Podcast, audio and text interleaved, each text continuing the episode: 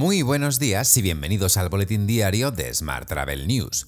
Hoy es jueves 22 de diciembre de 2022, Día Mundial del Termómetro. Yo soy Juan Daniel Núñez y esta es la edición número 1089 de este podcast diario. Hoy comentamos las previsiones de Destinia para los viajes navideños y el aumento de la inversión hotelera en 2022. Pero antes, unas breves palabras de nuestro patrocinador de esta semana.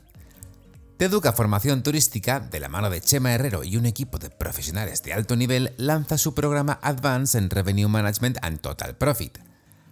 Se trata de un curso online de formación superior y avanzado para expertos en Revenue Management y con un temario completo en diferentes áreas, como marketing, comunicación, comercialización o revenue.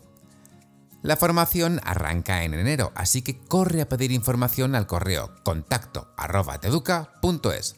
Teduca con K contacto arroba teduca.es.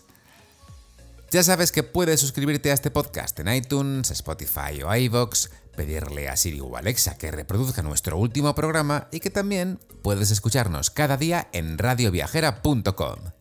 ¡Comenzamos!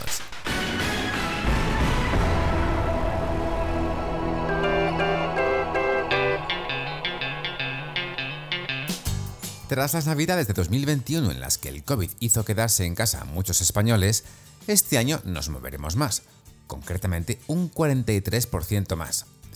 Eso sí, no llegaremos a los niveles de 2019, estamos un 34% por debajo.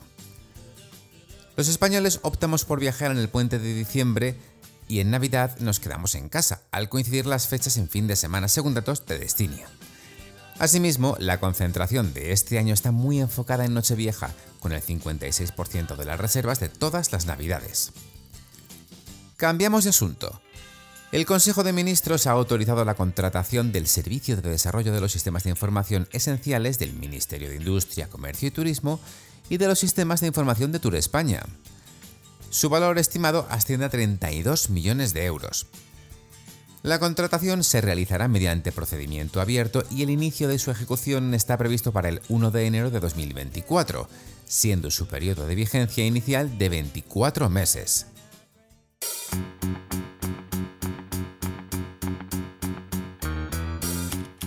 Vamos con la información sobre agencias. El consolidador de transportes del grupo Viajes El Corte Inglés, Passenger, acaba de lanzar su buscador unificado de trenes. A través del mismo se pueden reservar pasajes de alta velocidad a través de los diferentes tipos de operadores del mercado nacional, Avlo, AVE o Irio.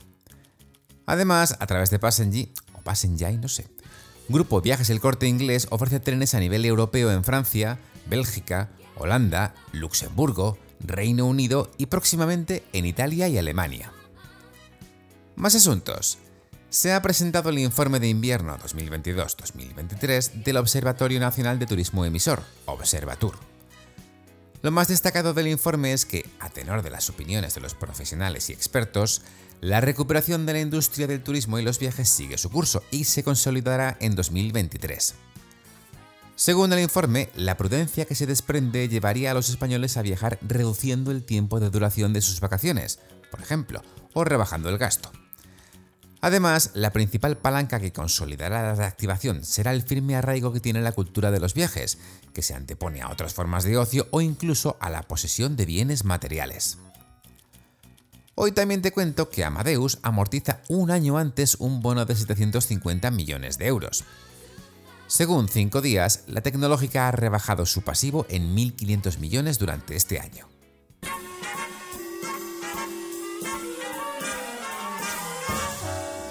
Hablamos ahora de transportes.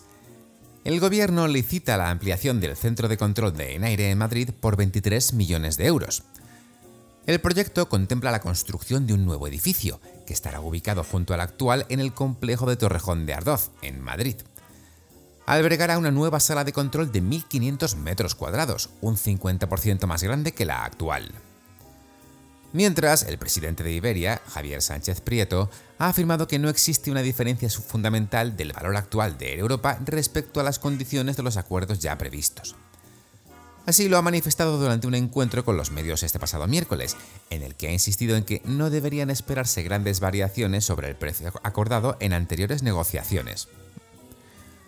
Por su parte, Vueling ha lanzado su nueva ruta Bilbao-Faro para el próximo verano.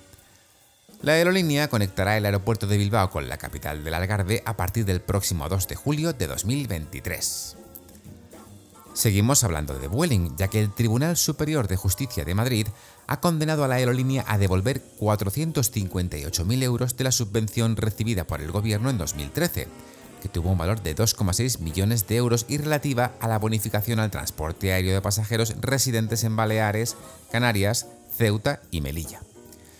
Lo hace al entender que se han producido incidencias en estos descuentos de residente.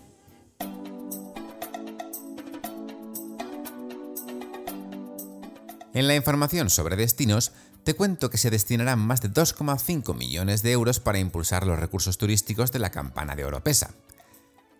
El plan de sostenibilidad turística llegará a 23 municipios y estará financiado con los fondos Next Generation a través de la Secretaría de Estado y la Consejería de Economía, con la colaboración de la Diputación de Toledo.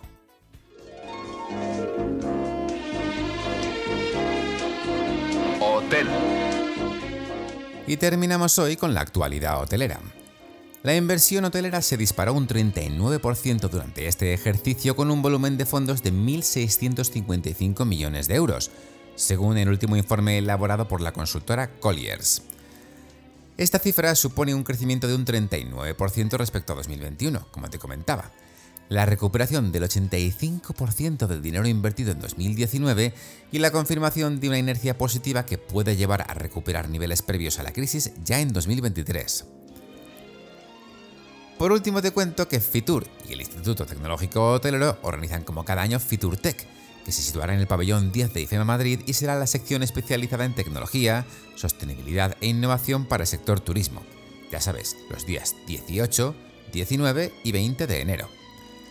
Esta nueva edición está inspirada en la visionaria literatura de Julio Verne, centrada en ingenios anticipados a su tiempo como el submarino, el cual dará forma a la habitación del futuro, el Nautilus. Más de 50 empresas se han coordinado para crear un espacio inmersivo único, un viaje entre el mundo físico y el digital para todo tipo de viajeros.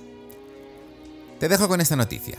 Muchas gracias por seguir este podcast y por dejarnos tus valoraciones y comentarios en Spotify, iVoox o Apple Podcast. Recuerda que puedes suscribirte a nuestra newsletter diaria entrando en smarttravel.news, en la sección Suscríbete. También puedes recibir un mensaje con este podcast y los titulares del día directamente en tu WhatsApp. Para ello, solo tienes que añadir el número 646-572-336 a tu lista de contactos. Ya sabes, con el más 34 delante si nos escribes desde fuera de España y después enviarnos un WhatsApp con la palabra alta. Y eso, amigos y amigas, es todo por hoy. Feliz jueves y hasta mañana.